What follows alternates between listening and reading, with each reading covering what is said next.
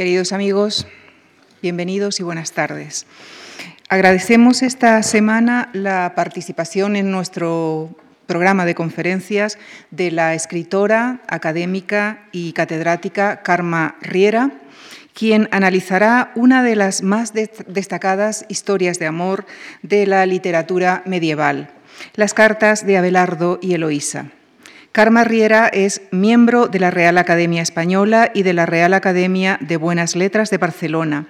Es catedrática de Literatura Española de la Universidad Autónoma de Barcelona. Como escritora, en 1975 publicó en catalán una recopilación de cuentos cuya versión castellana se titula Te dejo, amor, emprenda el mar, que se ha reeditado en numerosas ocasiones.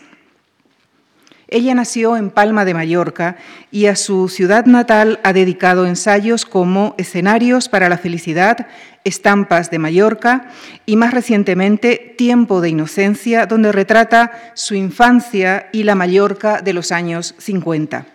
También es autora de En el último azul, galardonada con, entre otros, los premios Nacional de Narrativa, Josep Pla o el Vitorini a la mejor novela extranjera, publicada en, en Italia en el año 2000. Por el cielo y más allá recibió el premio de la crítica Serrador y por La mitad del alma el premio San Jordi. En 2001 recibió el Premio Nacional de Cultura concedido por la Generalitat de Cataluña y en 2015 el Premio Nacional de las Letras. Es también autora del texto introductorio de una de las más recientes ediciones del tema que nos ocupa, las cartas de Abelardo y Eloísa. Como ustedes saben, queridos amigos, la crítica discute todavía la autoría de las cartas. En cualquier caso, este compendio epistolar, además de narrar las características particulares de las vivencias de los enamorados, refleja dos tradiciones literarias de su tiempo, el escolasticismo y el amor cortés. Y tal es la fuerza de esta correspondencia que ha inspirado desde entonces a numerosos creadores y artistas. Les dejo con la profesora Karma Riera en la conferencia de esta tarde que ha titulado Abelardo y Eloísa, Historia de una Pasión. Muchísimas gracias. Buenas tardes. Eh, permítanme que dé las gracias a la Fundación Juan Mar por su invitación. Nunca había estado aquí y me hacía mucha ilusión poder compartir con ustedes alguna conferencia. Ya saben que conferencia viene de cunfero, es decir, eh, llevar conjuntamente, compartir, de manera que estaré encantada de compartir con ustedes esta tarde este tema. Vamos a empezar, si les parece, al revés de lo que suele ser usual, es decir, vamos a empezar por el final. No sé si ustedes son aficionados a visitar cementerios.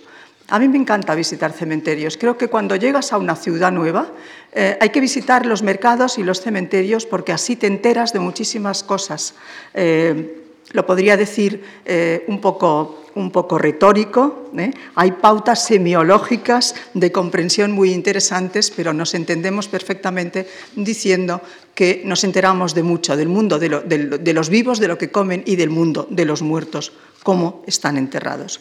Algunas ciudades como París Cuentan con diversos cementerios y en las guías turísticas, que ustedes seguro que han estado en París y han visitado eh, monumentos importantísimos o museos importantísimos como el Louvre o como, o como el Pompidou, y quizá incluso también algunos de estos cementerios que aparecen en las guías.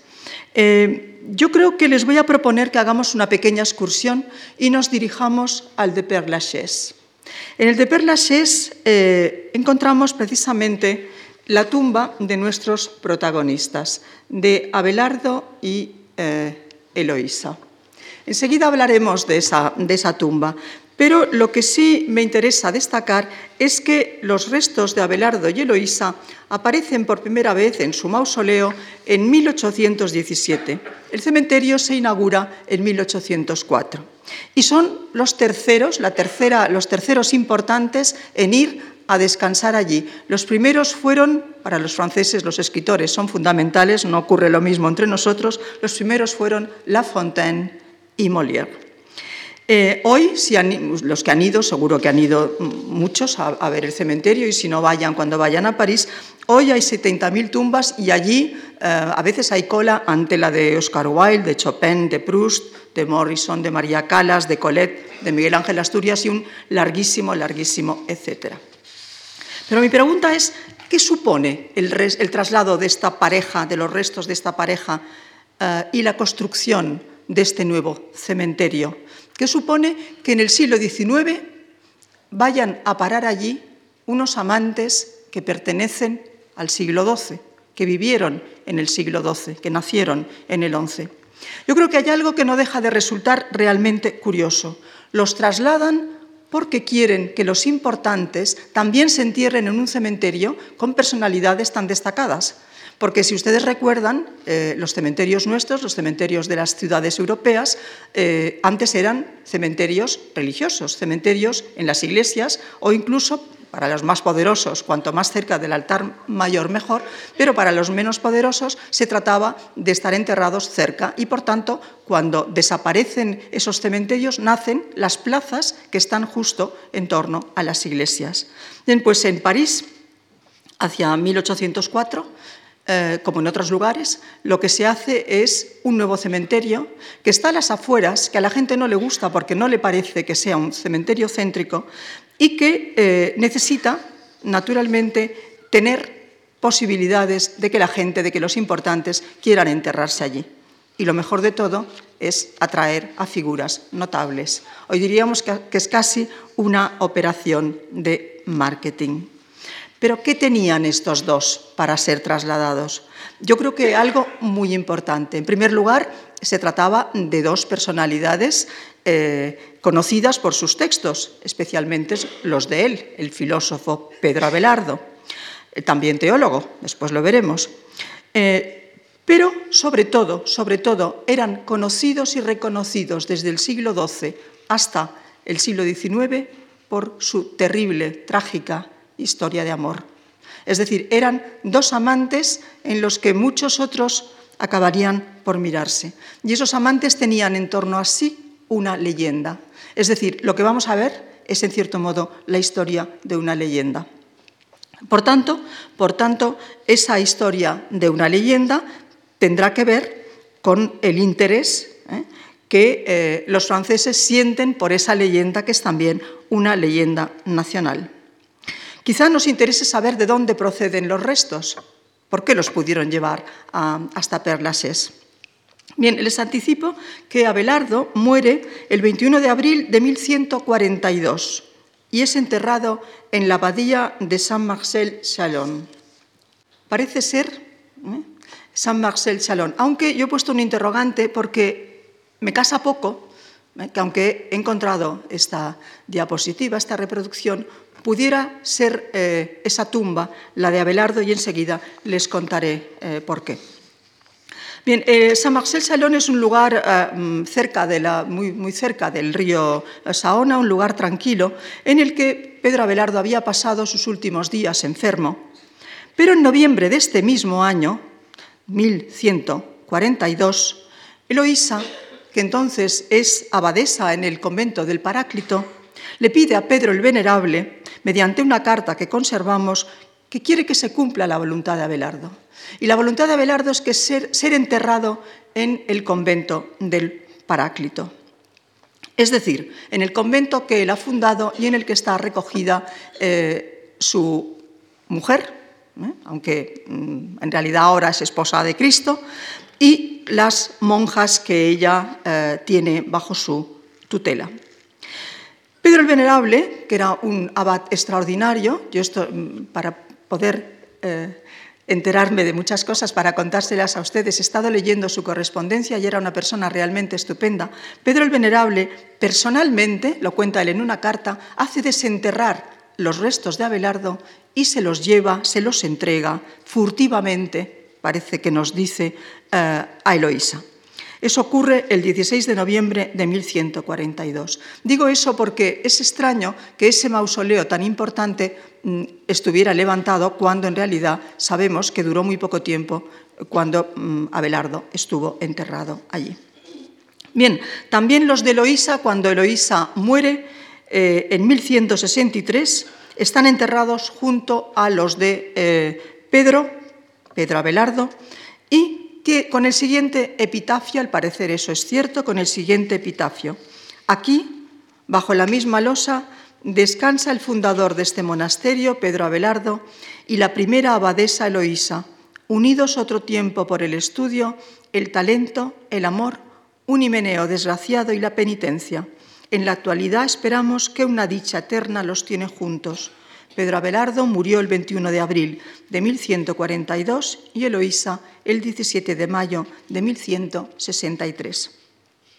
Durante 500 años permanecieron sepultados en las naves de este convento, de ese pequeño, pequeño convento, después abadía, fundación de Pedro Abelardo, hasta 1792, tras la Revolución Francesa, cuando el monasterio fue vendido como bien eclesiástico y las tumbas de ambos trasladadas a Nogent.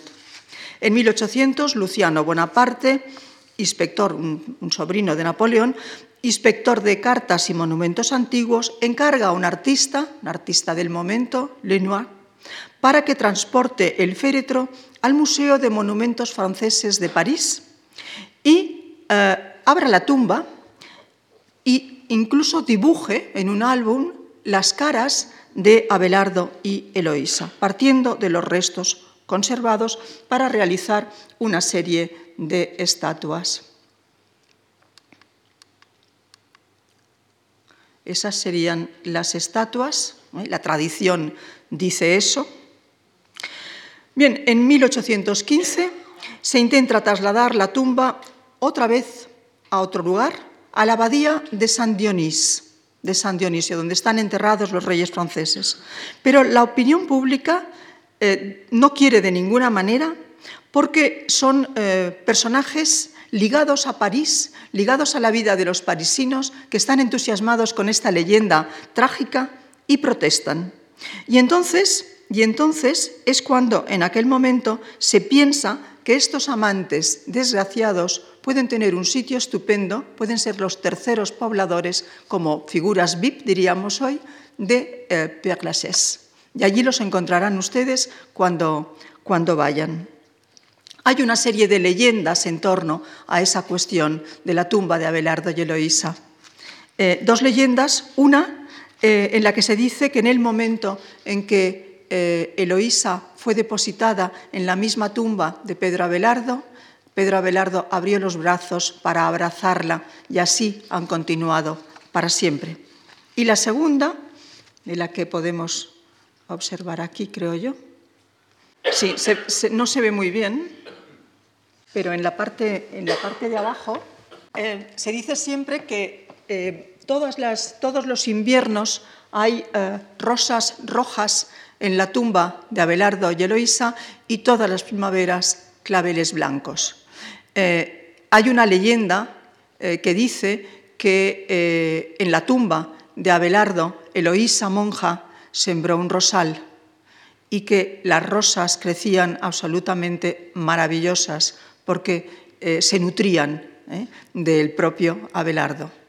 Esta es otra, pero claro, no creemos eh, que estas rosas broten de esa tumba, sino que hay alguien muy interesado por la figura de los dos amantes que lleva las rosas en invierno y los claveles en primavera.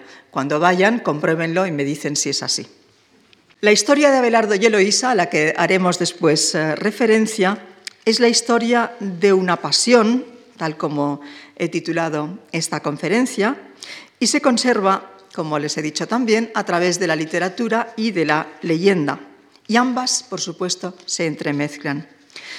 Diversos autores, a través de los textos literarios y de la iconografía, vamos a ver diferentes aspectos iconográficos, a lo largo de nueve siglos, casi ya dentro de nada diez, los han, los han mitificado.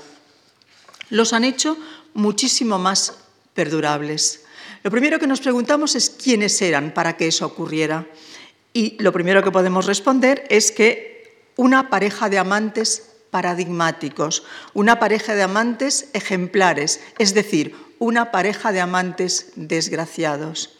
Las parejas de amantes felices no pasan, a la historia. No sé si ustedes eh, pertenecen a esa segunda eh, cuestión, son parejas de amantes felices, no pasarán seguramente a la historia, si son desgraciados, quizás sí. Bien, ¿por qué son desgraciados? ¿Por qué los amantes eh, desgraciados son los que pasan a la historia? Pues porque hay un obstáculo en sus amores, hay un obstáculo que impide que la felicidad se lleve a cabo. Y en ese caso, mm, Abelardo y Eloísa formarán parte de esa nómina. Pero tenemos, es decir, los podemos meter precisamente en una casilla de amantes desgraciados porque tenemos muchísimos otros datos de amantes desgraciados, de parejas de amantes desgraciados que vienen de la antigüedad. Y en ese sentido, todos, todos acabarán mal. ¿eh? Algunos en la muerte, otros en una metamorfosis, otros en la separación definitiva. Y esos que ellos, esas historias que por supuesto Abelardo y Eloísa eh, conocían y que nosotros también conocemos se pueden resumir en la historia de Venus y Adonis. ¿eh? Venus, la diosa enamorada de un mortal bellísimo, ¿eh? Marte, el marido de Venus, lo ataca convertido en jabalí, lo mata, crecen rosas de la sangre o crecen anémonas según las versiones, pero en fin, el obstáculo era que eran dos personas de no igual condición y por tanto eso acabaría mal. Apolo y Dafne es lo mismo, es decir, Apolo enamorado de Dafne, flechada con una flecha de plomo frente a, Apolo, que, que Cupido lo flecha con una flecha de oro, pues también evidentemente la metamorfosis paliará en cierto modo algo el desgraciado final, pero es un final tristísimo. O el caso de Orfeo y Eudice, la prohibición de no volver la vista atrás, de no mirar, también acaba en desgracia. Podíamos seguir porque las metamorfosis de Ovidio nos dan muchísimos ejemplos, pero si pasamos a la Edad Media y seguimos en, en esas referencias, nos encontramos con otra historia muy parecida, en cierto modo, por el obstáculo y por la desgracia de los amantes y por la cantidad de referencias que tenemos, que es la historia de Tristán e Isolda, Tristán e Iseo. La leyenda artúrica, divulgadísima también, Tristán e Isolda beben el filtro, pero además hay una prohibición terrible, y es que eh, Iseo está prometida al tío de Tristán, y eso es dramático. O el caso más conocido de Romeo y Julieta, de los Capuletos y los Montescos, por tanto, tampoco era viable. La historia de Abelardo y Eloísa va mucho más allá. Los obstáculos son todavía mayores y se acumulan. Incluyen la traición de la historia de Tristán e Iseo, la prohibición de la de Romeo y Julieta, y por eso el castigo será quizá más terrible que la muerte, y a la vez se convertirá en obstáculo físico y en obstáculo espiritual. Frente a todas las otras historias, tiene un aliciente más, mucho más importante. No necesita a Ovidio, no necesita a Shakespeare, no necesita la materia de Bretaña, porque los nuestros, nuestros amantes de esta tarde, escriben ellos su propia historia. Es decir, está contada por ellos mismos en primera persona, son sus protagonistas y como cabía esperar, el protagonista masculino es el que tiene, es el que nos cuenta la historia de un modo más largo. La titula sobre la primera, su, su biografía en realidad, la titula Carta a un amigo o Historia de mis calamidades, Historia calamitatum y las cartas de amor y consolación que se, que se, entrecruzan, que se intercambian los amantes, seguramente entre 1131 y 1136 nos cuentan, nos acaban de contar esta historia, en parte también eh, por Eloísa. Nos llega, eso es para mí lo más interesante, en primera persona. Eso resulta primordial, es algo que ocurrió. Estos protagonistas no son literarios, no son de ficción, vivieron, existieron en realidad. La historia de su pasión es absolutamente verdadera. Es, la podemos, al leerla, tenemos la emoción de que estamos tocando a una persona, que están allí detrás de sus palabras, que son casi que se han convertido en nuestros amigos. Ustedes se preguntarán, ¿y cómo llega todo esto hasta nosotros? Bueno, pues tenemos un manuscrito, el manuscrito de Troyes, en la Biblioteca Municipal de Troyes, la asignatura 802. Sabemos que perteneció al capítulo del claustro de Notre Dame y que en 1346 los canónigos lo vendieron a un tal Roberto de Bardis, consejero de la Universidad de París. hay diversas hipótesis de los estudiosos algunas coinciden. Eh, Zutor, que es el prologuista de este, este texto, que ha trabajado sobre Abelardo y Eloísa, el, catalán Batalla, Josep Batalla, se he traído ahí los libros porque creo que los dos apuntan hacia una misma posibilidad que me parece muy viable, que es que la historia de Abelardo y Eloísa surge en torno a un monasterio femenino en Champagne a finales del siglo XIII, es decir, unos 150 años después de que los amantes ah, hayan vivido y posiblemente está ligada al monasterio de Paráclito o Paracleto, es el consolador, es el Espíritu Santo, de las dos maneras eh, se ha llamado, o alguna filial de este monasterio. La hipótesis se basa en el contenido del manuscrito. ¿eh? El manuscrito contiene una autobiografía de Abelardo, que es esta historia calamitatum. Voy a ver si soy capaz de buscar dónde está la diapositiva, porque Aquí. Una autobiografía en forma de carta a un amigo, ¿eh? la historia de sus calamidades, la historia calamitatum, cuatro cartas eh, de Eloísa Abelardo, Abelarda Eloísa, Eloísa Abelardo, Abelarda Eloísa, consideradas íntimas, tres cartas, una de Eloísa Abelardo y dos de Abelardo de carácter espiritual, consideradas tratados sobre la vida monástica. Es decir, eso es lo que tenemos en el manuscrito de, de que después eh, otros manuscritos, otros manuscritos eh, también eh, recogen y que nos llevan, nos llevan a considerar, el examen de todo este material, nos lleva a considerar que quizá se trata de textos de literatura monástica. Es decir, todo eso estaría ligado al monasterio del Paráclito, y podríamos considerarlo literatura para mujeres, es decir, relacionado con las mujeres. Eh, Josep Batalla considera además que en la historia calamitatum, es decir, en la parte que cuenta Abelardo, eh, hay una sinceridad y unas referencias muy masculinas, dice él, que contrastarían con las cartas de eh, Eloísa, en donde el amor, el desconsuelo plantearía un aspecto quizá de literatura mucho más eh, femenina. No voy a entrar en ese mm, problema de siempre de si hay literatura masculina o femenina, eh, si hay literatura, yo creo que hay literatura buena o mala, independientemente de quién la escriba, pero sí que hay rasgos en los textos de, mm, Abelardo, sobre todo en las cartas, que examinaré más el próximo eh, jueves, que nos identifican a alguien absolutamente batallador, a alguien muy luchador, a alguien muy ambicioso, que por supuesto en las cartas de Eloísa no encontramos. De todos modos, quizá también cabría, valdría la pena eh, considerar que hay una carta de Eloísa en la que ella accede, en cierto modo, a ir por la vía que le plantea Abelardo, que supondría el nexo entre estas primeras cartas amorosas y las cartas que después van a ser simplemente espirituales. Finalmente, Abelardo va a dirigir desde el punto de vista eh, espiritual la vida de toda esta serie de monjas. Por tanto, Eloísa reforzaría, en cierto modo, ¿eh? la autoridad de Abelardo. Es decir, eh, los textos de Eloísa finalmente servirían de ejemplo para que también las monjas pudieran ser reconducidas a esa vida espiritual de la que Abelardo le va a plantear.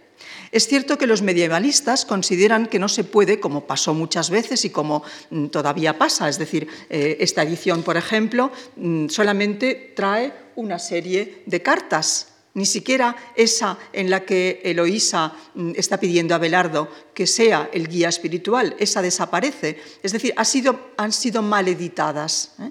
Y ya no les digo en el siglo XVIII lo que ocurría es decir, no se editaban eh, todo, todo el material. Ahora, viéndolo desde una perspectiva muchísimo más, si quieren ustedes, eh, científica y en su totalidad, yendo a los textos latinos, sí que podemos considerar que eh, se trata de unos materiales que son absolutamente un todo. Los medievalistas creen que es un todo organizado con una intención concreta. Yo también, yo también lo creo.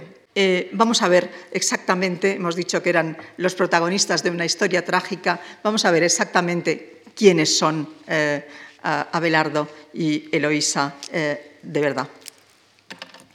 Él, se dice que el mayor filósofo del siglo XII, eh, hay un elogio fúnebre de Pedro el Venerable que me parece mm, realmente estupendo y que yo creo que puede eh, ayudarnos para entender la importancia de su figura.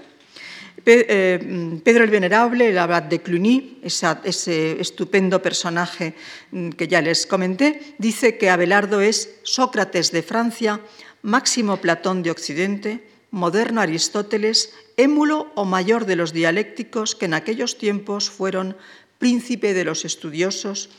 Y en un epitafio también de Pedro el Venerable se advierte, es santis in túmulo Petrus y Chiacet, qui soli patuit scibile quidam erat.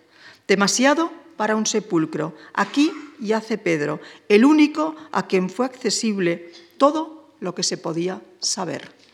Es decir, realmente... Y otro texto que les voy a citar, porque creo que es mejor que mis palabras, Dice, Roma, que fue en tiempos la maestra de todas las artes, te enviaba a sus alumnos para que tú los instruyeras, demostrando con esto que tu sabiduría era superior a la suya. Ni la distancia, ni la altura de las montañas, ni la profundidad de los valles, ni los caminos llenos de peligros e infectados de ladrones impedían a los discípulos llegar hasta ti. La multitud de los jóvenes ingleses no temía ni la travesía ni las tempestades del mar. Con solo oír su nombre, menospreciaban cualquier peligro para correr junto a ti. La lejana Bretaña te enviaba a sus jóvenes rubios. Los de Anjou dominaban su bravura nativa a tus enseñanzas. Los de Poitou, los de Gastuña, los ibéricos, es decir, nosotros, los normandos, los flamencos, los teutones y los suevos rivalizaban para alabar, exaltar y celebrar tu ingenio. Los habitantes de París y todas las regiones galas, próximas o lejanas, estaban sedientos de tus enseñanzas y pensaban que no podían ser expertos en alguna disciplina si no estudiaban en tu escuela. Fascinados por la lucidez de tu ingenio, de la gracia y eficacia de tu discurso, de la profundidad de tu ciencia, acudían a ti como a la más pura fuente de la filosofía. ¿Eh? Lo dice un contemporáneo, un discípulo de eh, Abelardo. Exageraban ¿Tantos piropos son de recibo? Eh, parece ser que sí, que realmente innovó, ¿eh? practicó la dialéctica frente a la vieja concepción de la, de lectio, es decir, del catedrático, el maestro que solamente leía, que interpretaba leyendo.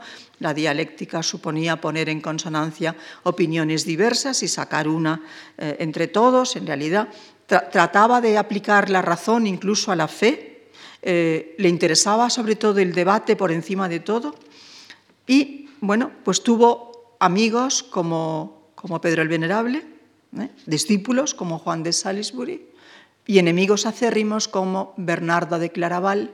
¿eh? Bernardo de Claraval fue santo y Abelardo declarado hereje. Pero en fin, eso solía pasar. Gilson, en la historia de la filosofía, dice que puede ser comparable a Descartes, que puede ser comparable a Descartes e incluso un predecesor de Kant. Mm, otros eh, consideran que evidentemente no hay para tanto. ¿eh? Yo simplemente lo traigo aquí para que ustedes eh, decidan. De todos modos, es una personalidad destacadísima. Si leen la historia de mis calamidades, que se lee muy bien y muy rápido, mm, y después van un poco a lo que han dicho sus contemporáneos, lo verán ¿eh?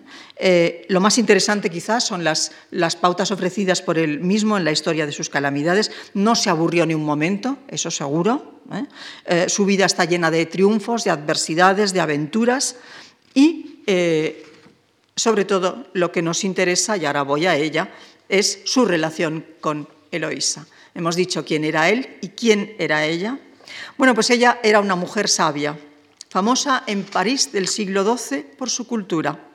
Sobre la cultura literaria de, Eloísa dan fe el testimonio también de Pedro el Venerable, en una epístola que le, le escribe, en las cartas conservadas de ella, las de, las de Abelardo y las, de, y las que escribe a Pedro el Venerable, en textos que quizá le pertenezcan, después veremos que habría también esa posibilidad, y eh, Abelardo, ¿eh? en una epístola a las vírgenes de Paracleto, a las monjas de Paracleto, eh, afirma que Loisa conoce el latín, el griego y el hebreo. Eso es realmente raro para una mujer de la época y los conoce bien. Es decir, es una mujer con una cultura extraordinaria. Abelardo había oído hablar de ella antes de conocerla y se sintió absolutamente interesado por conocerla, por instruirla y por seducirla. Nos lo cuenta él muy bien en su, en su eh, autobiografía. Las imágenes que tenemos de ellos, fíjense en esta primera imagen, representaciones, esto es el román de Lagos, ¿eh? Que se ha dicho que eran Abelardo y Eloísa. Muy guapos no eran aquí, ¿verdad? Es decir, muy, muy favorecidos no están, pero quizás son las primeras referencias. En, este otro, en esta otra imagen ¿eh? también se les atribuye muchos, muchos eh, pero en fin, son dos amantes ¿eh? con motivos iconográficos.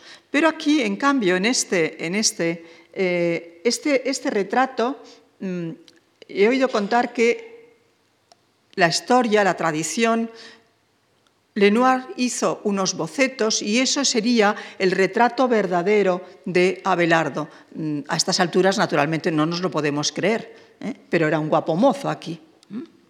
Aquí también lo mismo en las estatuas, ¿eh? que son también del siglo XIX, están en el Museo del Louvre. Y esta es eh, Eloísa también en un grabado romántico para, formar parte de una de una serie de, escritoras. Ahí tenemos más de ella. Y estas dos, de los dos ya, eh, digamos, ensamblados, ¿eh? Eh, eso contribuye mucho a la difusión de sus rostros, de pensar que se trataba de una pareja bellísima.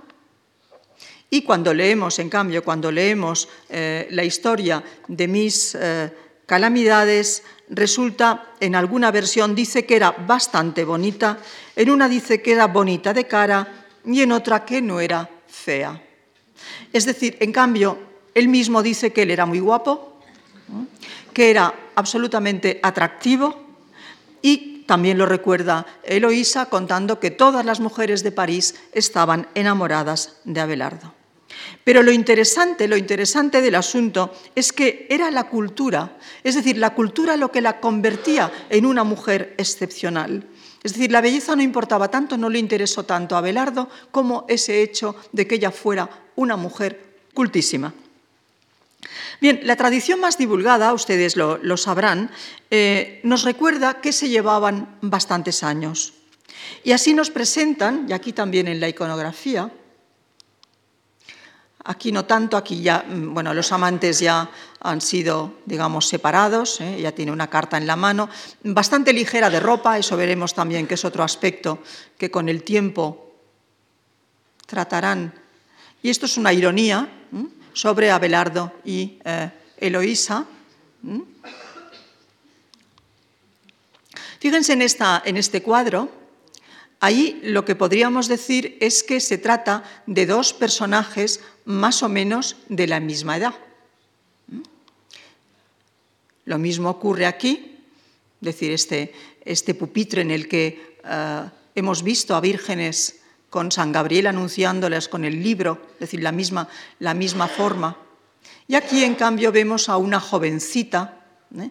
Eh, y su profesor, Ahí aparece el mayor y ella es una niña en cabellos, lleva el pelo suelto, que sería un síntoma de, juventud.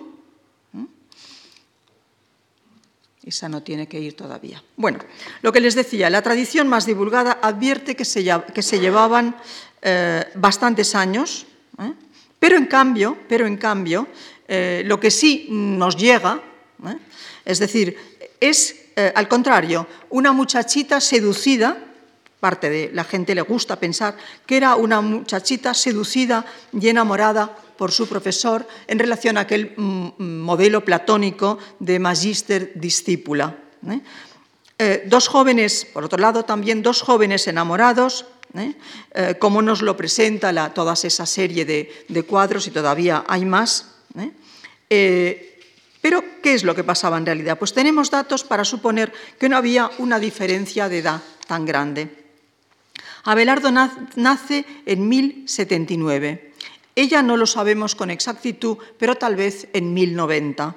Se deduce de la carta de pésame que le manda Pedro el Venerable ah, en 1141 por la muerte de Abelardo, donde dice que cuando era joven, y mm, Pedro el Venerable ha nacido hacia 1092-94, Eloísa ya era famosa por su sabiduría.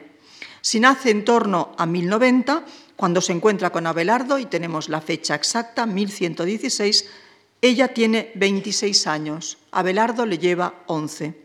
Otros sitúan el nacimiento en 1100 y en este caso tiene 16, Abelardo le lleva 21. Yo me inclino a pensar que tiene 26, no 16, por la madurez de sus decisiones y por todo lo que le ha dado tiempo a aprender. ¿eh? No es tan niña. Que pasa que la historia se edulcura más, es más agradable si es más joven. Pocos datos de ella tenemos, así como de Abelardo tenemos bastantes. Sabemos que su madre quizás se llamaba eh, de Champagne y que pertenecía al noble linaje de los Anjou. Y tenemos una referencia en una necrológica eh, diciendo que mm, eh, Ersindis es la madre de nuestra abadesa. Y en esta misma necrológica se advierte que tiene un hermano que se llama Fulberto, aunque el copista se equivoca y pone Fulberto, es Fulberto. Em, sabemos también que enviudó dos veces, que tal vez estuvo relacionada con una secta, la secta de los eh, pobres de Cristo, de Robert d'Arissel, y que acabó como priora de un convento, del convento de Fontevraud. Su hija fue educada desde muy jovencita en el convento de Argenteuil, luego en casa de su tío Fulberto, que era canónigo de Notre Dame. Y en 1116 se encuentra con Abelardo. Pero antes de hablarles de este encuentro fundamentalísimo para lo que vendrá después, decisivo para la vida de los enamorados y en cierto modo también para la nuestra esta tarde, eh, voy a ir otra vez a Abelardo para que sea él mismo el que nos cuente quién es. En la historia de sus calamidades no nos dice el año que nace, sí que nos cuenta dónde. Nos dice que nace en Palet, cerca de Nantes, y que es hijo de un eh, caballero, suponemos, bretón, berengario, vasallo del duque de Bretaña, y está ligado al castillo de Palais o Palet, un castillo muy cercano a Nantes, cuya antigua toponimia era Palatium, y de ahí surge el apelativo de filósofos peripatéticos palatinos atribuida a Pedro Abelardo por Juan de Salisbury y otros escritores contemporáneos. Nos cuenta que es el mayor de los hermanos y que tenía que haber seguido a su padre en las armas, eso era la costumbre, pero que le interesó mucho más mm, Minerva que Marte y deja precisamente a, Marte por Minerva y intenta instruirse en materias eh, de lo que sería la clerecía, que no quería decir sacerdocio, sino que quería decir todos aquellos aspectos relacionados con eh, las humanidades. Mm, después de una serie de itinerarios por Francia, llega en un momento dado a París. Y ahí empieza quizá toda la historia. Eh, es muy curioso cómo señala esa llegada a París. Dice, arribé por fin a París, donde desde hacía tiempo florecía la dialéctica, especialmente en los círculos próximos a Guillermo de Champeau, a quien se consideraba con más razón como mi principal maestro en esta clase de enseñanza. Comencé por asistir a su escuela durante un tiempo, pero bien pronto él se sintió incómodo pues yo me esforzaba por refutar algunas de sus tesis argumentándolas contra él y a veces le ganaba. Mis éxitos provocaron entre aquellos de mis condiscípulos, a quienes se consideraban los más hábiles, una indignación tanto más grande, tanto yo era más joven y el último en incorporarme a los estudios. Es entonces que empezaron los infortunios de los cuales todavía duran. Mi fama se acrecentaba día a día, la envidia se encendía contra mí. En fin, Presumiendo en exceso de mi genio y olvidando la debilidad de mi edad, yo aspiraba, a pesar de mi juventud, a dirigir a mi vez una escuela. Había establecido en principio un lugar donde agruparía a mis discípulos en Melum. Mi maestro advirtió este proyecto y secretamente se puso a conspirar contra mí. Hay toda una serie de datos, no les, no les leo más para no cansarles, toda una serie de datos muy interesantes eh, ya en estas primeras páginas, porque nos dice, por ejemplo, que su maestro ¿eh? Es hipócrita, que eh, no aprende nada en absoluto con él, que refuta cuanto le enseña. Es decir, Abelardo tiene un sentido crítico realmente muy exagerado. Em, después habla de otro maestro, nada menos que de Anselmo de Laon, y cuando habla de Anselmo de Laon señala lo siguiente, debía su reputación más a la rutina que a la inteligencia y a la memoria. Los críticos contra Anselmo, las críticas contra Anselmo continúan y le ponen ridículo. El maestro siente unos celos violentos contra Abelardo y sus discípulos más dotados y dice, el fuego que encendía llenaba su casa de humo. Es decir, las palabras, ¿eh? en vez de iluminar, lo que hacían era echar humo. Eh, entre los discípulos de, de, Laon tenemos que recordar dos nombres, porque después ya veremos que van a ser absolutamente claves para esta historia. Es el de Alberico de Reims y Lotulfo el Lombardo, que dice en la historia de mis calamidades, no sentían más que hostilidad hacia mí. Quizá eso le lleva de regresar de Laon, donde ha ido a aprender eh, con, eh, este maestro, a París. Y allí nos cuenta que pronto, y cito textualmente, pronto se reconoció que mi talento teológico igualaba mi genio de filósofo. Y eso me llevó a tener gran fama y grandes beneficios económicos, porque los alumnos pagaban para eh, que él les enseñara. Pero inmediatamente dice algo que es lo que nos, conmueve en cierto modo. Dice, el orgullo y la lujuria se apoderaron de mí ¿eh? y justamente en este momento es cuando aparece Eloísa. La aparición de Eloísa es eh, realmente muy interesante porque es casi como nos contara una historia. La introduce de este modo. Había entonces en París una joven llamada Eloísa, sobrina de cierto canónigo Fulbert. Este que la quería tiernamente no había escatimado ningún esfuerzo para darle una educación eficiente. Ella era, dice mi traducción, bastante bonita, y la extensión de su cultura la convertía en una mujer excepcional. Los conocimientos literarios son tan raros entre las personas de su sexo que ella ejercía una irresistible atracción y su fama ya era conocida en el reino. Yo la veía dotada de todos los encantos que atraen a los enamorados y pensé que me sería fácil entablar con ella una relación. No dudaba de mi éxito. Yo brillaba por la reputación, la juventud y la belleza. Mi amor no tenía que ser mm, mi amor no tenía que ser rechazado por aquella mujer. Eloísa, pensaba yo, ofrecía menos resistencia a, cuanto yo poseía. A pesar de que a veces estuviéramos separados, podríamos por la correspondencia estar presentes el uno en el otro. Además, las palabras que se escriben suelen ser más ardientes que las que se pronuncian por la boca. El júbilo de nuestras conversaciones no conocería interrupción. Es decir, es él el que, en primer lugar, se interesa por Eloísa. Pero fíjense que es curioso, no la conoce Está enamorado, como los trovadores de aquella misma época, como algunos de ellos, por lo que ha oído de ella.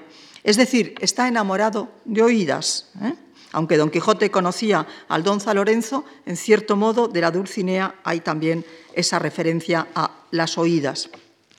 Bien, pues el amor de Lluñ, de los trovadores, es lo que le lleva a Abelardo, en principio, a interesarse por Eloísa. Pero enseguida nos dice, inflamado de amor por esta joven, busqué la ocasión de establecer con ella relaciones lo bastante estrechas como para poder penetrar con familiaridad cotidiana y conducirla más fácilmente a ceder. Con este objeto me hice presentar a su tío por amigos comunes, que le propusieron tomarme en pensión. En efecto, su casa estaba cerca de mi escuela. En cuanto al precio, lo fijaría él mismo. Dije que el cuidado de una casa perjudicaba mis estudios y que el, gusto, y que, el gasto eh, grababa mi presupuesto. Fulbert quería el progreso de su sobrina en las artes literarias. Yo halagué estas dos pasiones y obtuve sin esfuerzo su consentimiento, realizando así mi deseo. Es decir, lo que consigue Abelardo, por tanto, es llegar a casa de, Eloísa y, naturalmente, eh, seducirla. Abelardo yo creo que es sincero en, expresarnos eh, este deseo concupiscente que le conduce a Eloísa y más adelante ese deseo se convierte en enamoramiento, en pasión desatada, Incluso advierte, como ha ocurrido con otros amantes, como Erequienide, Erequienide eh, él olvida los deberes de caballero por el amor que tiene, siente por ella, pues él incluso olvida atender a sus estudiantes por el amor que tiene, el enamoramiento, por la pasión que surge entre los dos y eh, compone toda una serie de canciones que todo el mundo canta alabando a eh, Eloísa. En vez de enseñar ¿eh? Eh, filosofía, pues lo que hace es lo que hemos visto en, los eh, cuadros, lo que hemos visto es estar, estar hablando de, amor y en un momento dado de estos amores, de estos terribles amores, va a ser descubierto por Fulberto, por el tío.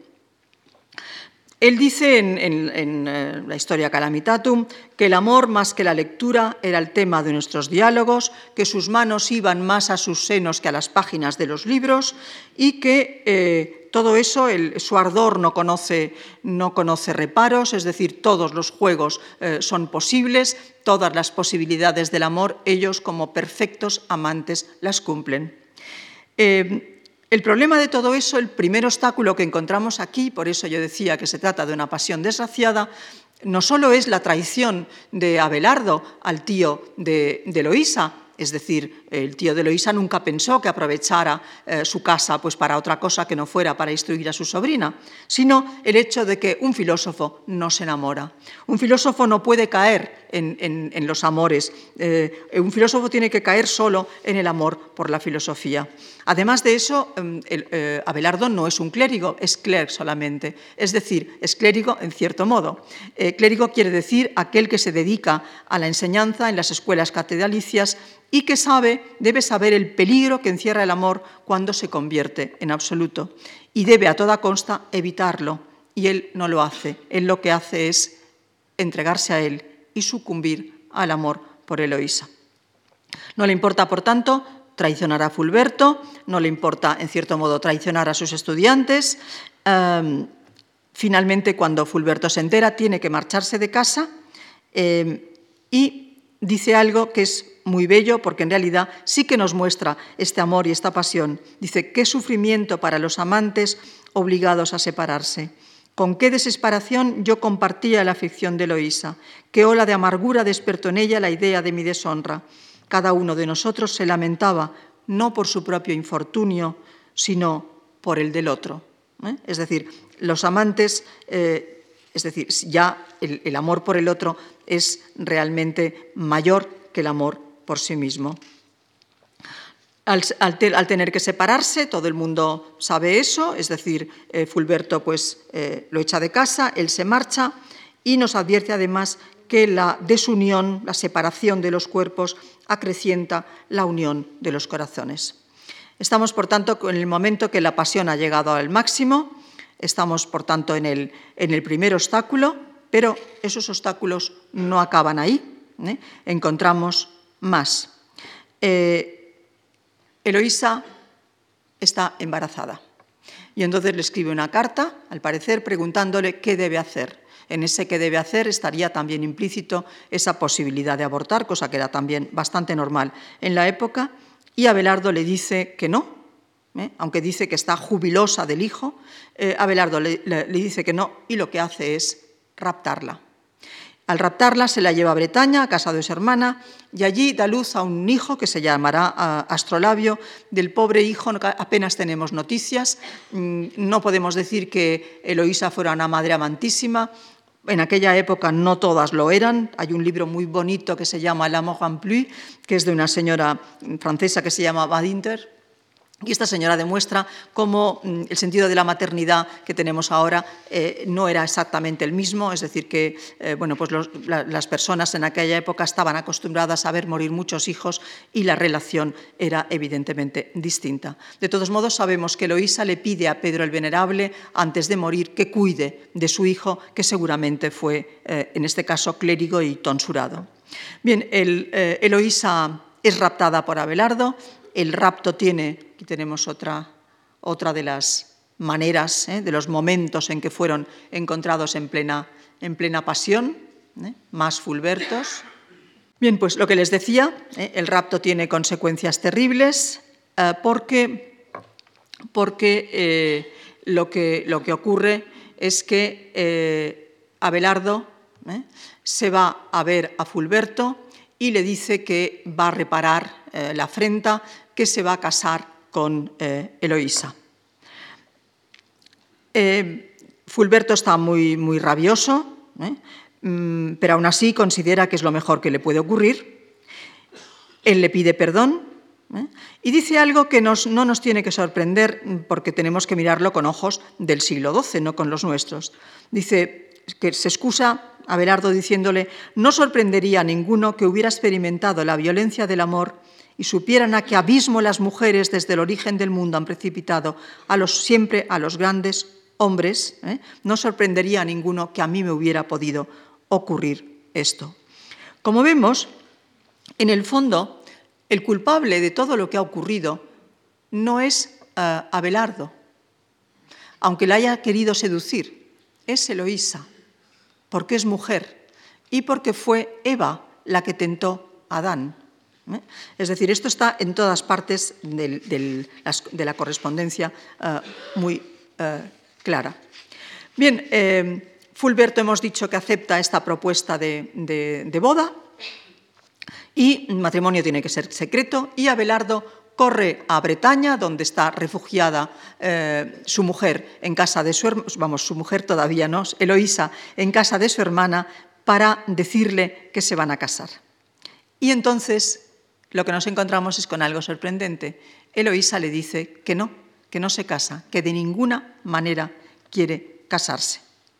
Que casarse eh, irá en prejuicio de Abelardo, irá en prejuicio de la filosofía y pone en su boca una sarta enorme de referencias de los santos padres, de los filósofos, contra el matrimonio de los clérigos y deja para el final la verdadera razón eh, que ella esgrime, ¿eh? de la que hoy no les voy a hablar, porque la guardaré para el próximo jueves en la que hablaremos mucho más de eso. Pero es muy interesante lo que ella esgrime, así, así volverán ustedes el jueves para saberlo. Bien, pues eh, accede al matrimonio, se casan en secreto, vuelven a casa de su tío, tienen que negar que se hayan casado, Eloísa lo, lo, niega a todo el mundo, y el tío, en cambio, lo divulga. Y entonces eh, Abelardo parece ser que sabe que el tío incluso se ha propasado pegando a Eloísa. Una noche va y la rapta. La rapta de nuevo y se la lleva al convento de eh, eh, Argenteuil, donde ella ha sido, ha sido exactamente, se la lleva a Argenteuil, donde ella ha sido instruida de jovencita. Aquí tenemos este bellísimo cuadro de Angélica Kaufmann, que es la entrada eh, en Argenteuil acompañada por Abelardo. La hace entrar, no, no, toma el velo, pero la, recluye aquí. Tenemos otra, la misma copia. Entonces, ¿el tío qué hace? El tío entra en una cólera terrible, ¿eh? piensa que lo que ha querido es deshacerse de ella, es burlarse de él, y trama una venganza espantosa. ¿eh? La venganza espantosa, aquí tenemos un cuadro muy poco favorecedor de esa venganza espantosa, un grabado decimonónico eh, que es la castración. ¿eh? Me amputaron las partes del cuerpo con que había cometido el delito de que se me acusaba. ¿eh? La castración es un obstáculo insalvable para la pasión, pero además de eso era considerado infamante eh, se decía que no se podía entrar, vamos, que era, era terrible todo lo que les pasaba a los, a los, castrados, que no eran gratos a los ojos de Dios. ¿eh? Es decir, todo lo que supone, todo lo que supone eh, el, ser castrado para Belardo es realmente espantoso. Bien, pues en ese sentido, el obstáculo es, horroroso, es decir, el obstáculo es tan terrible que con vergüenza espantosa él decide profesar en eh, San Denis. Profesa en San Denis y eh, le obliga a ella a profesar, a tomar el velo en eh, Argenteuil. Y entonces nos encontramos con toda una serie de, de cuadros maravillosos algunos, en los que eh, vemos a Eloísa, sobre todo monja, ¿eh? abadesa ya eh, en, esta, en, este, en, este, convento, cumple mm, como puede con sus comedidos religiosos, pero sabemos que cuando entra, cuando toma el velo, lo hace recitando un texto de la Farsalia, hablando de que son las quejas de Cornelia, culpabilizándose como mujer de haber llevado al desastre a, Abelardo, pero mm, evidentemente en contra de su voluntad. ¿eh? Es decir, Abelardo siempre es el que manda, eh, incluso restablecido de sus heridas, eh, vuelve a, enseñar con la misma fuerza de antes, va a ser el mismo maestro, Otón de la Frisinga dice que más agudo y más sabio todavía, como si la mutilación le hubiera activado la capacidad especulativa, ¿eh? y eh, entra en una serie de diatribas espantosas, es condenado por un, por, un, por un, concilio, sobre todo porque tiene un libro, el libro sobre la unidad de la Trinidad Divina, un libro de teólogo que a la Iglesia, que a los poderes de la Iglesia les parece eh, realmente herético y es condenado a, quemar ese propio libro. Después lo encontramos en diversas abadías, eh, en algunas pues con problemas, con serios problemas con los monjes, en alguna incluso le han puesto veneno en el copón, en otra lo han querido matar, es decir, con una vida realmente bélica eh, eh, espantosa. Lo que sí sabemos es que al final de su vida, después de que otro concilio lo declare herético, quiere peregrinar a Roma para pedir el perdón del Papa y ahí interviene de nuevo Pedro Abelardo, que lo acoge en, su monasterio, lo acoge en Cluny, conmovido por todas aquellas dificultades que ha pasado Abelardo y que también ha, pasado a Eloísa, le deja, le deja evidentemente eh, morir en paz, morir a su lado. He pasado muy deprisa los últimos años. ¿eh? Eh, Pedro Abelardo mm, alaba la conducta humilde, mm, Pedro el Venerable, perdón, alaba la conducta humilde de Pedro Abelardo, dice que eh, recibe el viático con humildad y que en el fondo se salva. Es decir, sabemos, tenemos incluso el texto de su última, de su última confesión. Y Pedro Abelardo, que conoce muy bien la historia de los amantes y sabe del sacrificio de ambos, Quizá por eso accede a que sea enterrado en el convento del, Paráclito, que es eh, el lugar donde los dos finalmente van a unirse para que tenga, eh, para que tenga lugar también aquel posible eh, abrazo. No me da tiempo, tenía preparado para, para hoy hablarles de la, de la, recepción, pero sí mm, dos aspectos que quizá nos interesan. Es fíjense que nosotros hemos hablado de la historia, ¿verdad? ¿Eh? de todo lo que tiene que ver con Abelardo y Eloísa, que sale de los textos del manuscrito latino y también de un manuscrito francés eh, mm, posterior al latino, pero no hemos hablado de esa, de esa Eloísa un tanto, pues, eh, que, algunas de los, de los cuadros ah, aparecía allí, un tanto casquivana, con escotes, es decir, es la Eloísa la, galante, la que después el siglo XVIII eh, nos, ofrece en toda Europa y que empieza ya en el siglo XVII. Hay unas referencias muy, muy graciosas, muy interesantes de las traducciones francesas de Loisa, y las tenemos, eso soy capaz. Aquí están. ¿Eh? Es decir, la filosofía amorosa, historia galante, conteniendo una disertación curiosa sobre la vida de Pedro Abelardo y, de, y Eloísa, con intrigas amorosas de estas mismas personas. Es decir, es muy curioso cómo eh, galantes, intrigas amorosas, todo lo que supone ya otro tipo de cartas y otro tipo de amantes. Eso es quizá lo que nos ha llegado también hasta nosotros. Es decir, esas historias galantes añadidas. Y eh, el próximo día, cuando veamos las cartas de verdad, veremos que hay una historia trágica detrás, pero que la conducción es hacia una salvación por lo espiritual.